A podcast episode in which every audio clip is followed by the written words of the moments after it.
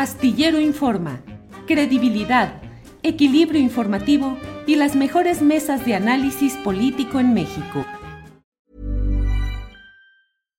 One size fits all seems like a good idea for clothes until you try them on. Same goes for healthcare. That's why United Healthcare offers flexible, budget friendly coverage for medical, vision, dental, and more. Learn more at uh1.com. Since 2013, Bombas has donated over 100 million socks, underwear, and t shirts to those facing homelessness. If we counted those on air, this ad would last over 1,157 days. But if we counted the time it takes to make a donation possible, it would take just a few clicks. Because every time you make a purchase, Bombas donates an item to someone who needs it. Go to bombas.com slash ACAST and use code ACAST for 20% off your first purchase. That's bombas.com slash ACAST, code ACAST. Interesantes. Daniela, buenas tardes. Hola Julio, un saludo para ti y para todo el auditorio. Gracias Daniela. Hemos tenido aquí, estuvimos ayer a Fernando Buenavad, hemos tenido en otras ocasiones eh, a otros invitados que nos dan una visión de lo que está pasando fuera de nuestro entorno inmediato, pero siempre relacionado con lo que se vive en México. ¿Qué está pasando en América Latina, en Argentina particularmente, en general? ¿Qué es lo que está pasando, Daniela? Mira, estamos frente a un, sin duda alguna, frente a un segundo ciclo progresista en América Latina. Eh, Colombia se acaba de sumar después de 200 años de gobiernos de derecha.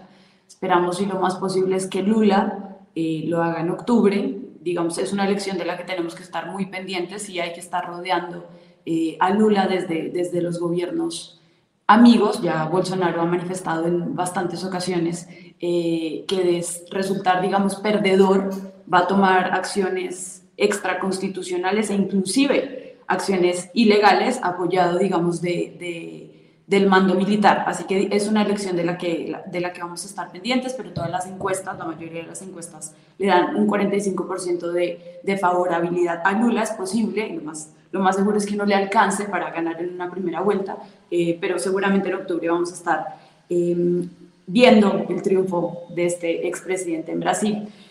Recientemente y con mucha tristeza eh, vimos también lo que está pasando en Argentina, ¿no? Recordémosle a la audiencia que el próximo año es un año electoral.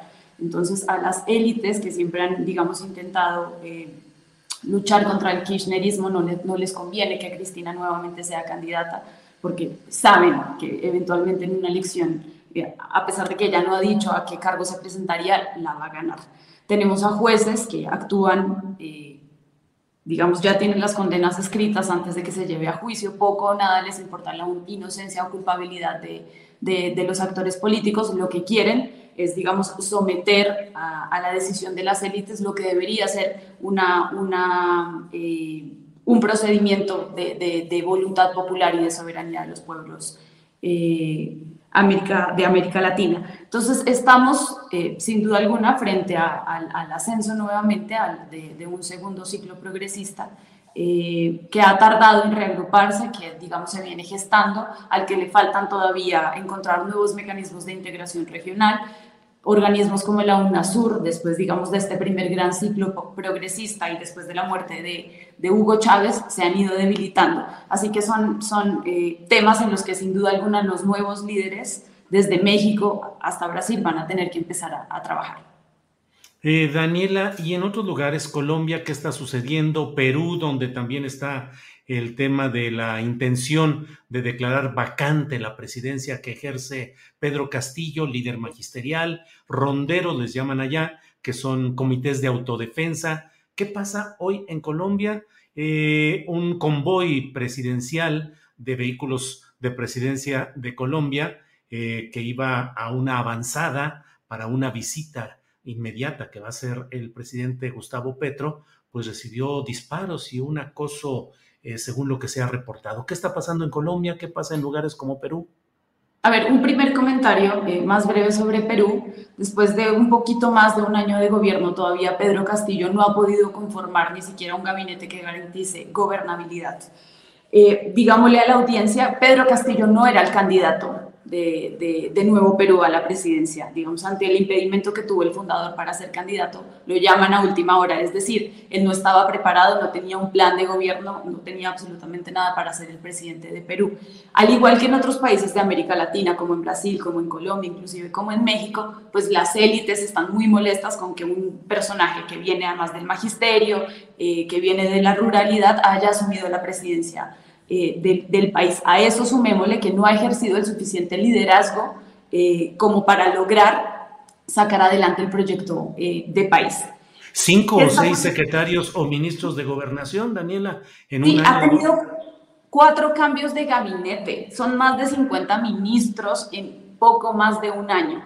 Además, está enfrentando cinco causas judiciales por temas de corrupción, sobre todo de su círculo más cercano. Hace, hace algunas semanas aprendieron a, quien era su secretario privado, a quien le encuentran eh, unos dólares escondidos en el baño y bueno, eso es, digamos, otra historia. Pero, pero sí ha sido un, un, gobierno bastante atropellado y el Perú tiene una particularidad y es que eh, tiene una tradición desde el Congreso de votar presidentes, ¿no? con esta figura de, incapacidad moral, que es bastante subjetiva, bastante controversial. Eh, han ya derrocado a dos presidentes, ya van por el tercer intento de hacerlo con Pedro Castillo, y si no ha logrado, eh, o, si se ha, o si ha logrado mantenerse en el poder, no ha sido, digamos, porque haya mejorado su relación con el legislativo o porque su gobierno vaya por un, por un mejor camino, sino porque la, la, oposición está tan dividida al interior del legislativo que ni siquiera han logrado ponerse de acuerdo eh, para declarar la vacancia. Ahora, volviendo a Colombia, eh, sí es, digamos, es un hecho preocupante y aquí yo quiero hacer una, una, una, puntualización. No le quiero restar gravedad a lo, que, a lo que pasó en Colombia con la caravana de seguridad del presidente Petro, pero también decirle al auditorio que no es una cosa nueva, al menos en esa región del país. Eso es, eso es, un, eso es un. La región del Catatumbo, que, eh, donde se produce, digamos, el ataque a, a, a, los, a, las camionetas que iban pasando hacia, hacia el municipio de Letarra, donde se iba a llevar a cabo el Consejo de Seguridad eh, encabezado por el presidente Petro este, este próximo viernes, pasan por un retén ilegal que es común en esa zona del Catatumbo. El Catatumbo es una zona estratégica que está al norte de Santander, entre la cordillera oriental colombiana y el lago de Maracaibo. Entonces es una especie de región transfronteriza. Hey, I'm Ryan Reynolds. At Mint Mobile, we like to do the opposite of what Big Wireless does. They charge you a lot, we charge you a little. So naturally, when they announced they'd be raising their prices due to inflation, we decided to deflate our prices due to not hating you. That's right. We're cutting the price of Mint Unlimited from $30 a month to just $15 a month. Give it a try at mintmobile.com slash switch. $45 upfront for three months plus taxes and fees. Promote for new customers for limited time. Unlimited more than 40 gigabytes per month. Slows. Full terms at mintmobile.com. Hiring for your small business? If you're not looking for professionals on LinkedIn, you're looking in the wrong place. That's like looking for your car keys in a fish tank. LinkedIn helps you hire professionals you can't find anywhere else, even those who aren't actively searching for a new job but might be open to the perfect role. In a given month, over 70% of LinkedIn users don't even visit other leading job sites. So start looking in the right place. With LinkedIn, you can hire professionals like a professional. Post your free job on linkedin.com slash people today. Es una zona dominada eh, por la droga y operan muchos grupos al margen de la ley. Operan disidencias de las FARC, opera el ELN, opera el EPL y operan eh, digamos, encabezando esta, esta ruta de la cocaína en los cárteles mexicanos. Entonces, los retenes ilegales, eh, como forma de control eh, social, territorial, son una cosa común. Así que el ataque a la caravana del presidente Gustavo Petro, en la que hay que decir, él no iba, es más una coincidencia, ¿no? La caravana decide no hacer el, el, el pare al retén de los seis, siete personas armadas que estaban ahí y bueno, abren, abren fuego contra las camionetas. Afortunadamente, digamos, eh, quienes iban viajando ahí están, están ilesos, no, no, no, pasó, digamos, a mayores. El ministro del Interior eh, manifestó hace 30 minutos que estaban considerando la posibilidad de trasladar ese Consejo de Seguridad que se iba a celebrar el viernes en el Tarra a Cúcuta, digamos que es la capital, pero eso todavía está en valoración. No tiene nada que ver, digamos, eh, no creo que se trate de un mensaje directo a la intención, ya manifiesta y digamos ya el proceso en marcha y de diálogo eh, que se ha abierto con, con la guerrilla del ELN no, no, no tiene nada que ver eh, con eso, pero sí hay que ser muy precisos y es que a diferencia de las FARC, el ELN es una guerrilla, eh, digamos lo que funciona como una organización federal, mientras que las FARC era una guerrilla centralizada, completamente vertical, que respondía a un comando. El ELN eh, responde a varias estructuras que, digamos, se comportan de manera diferente dependiendo en, la zona en donde estés.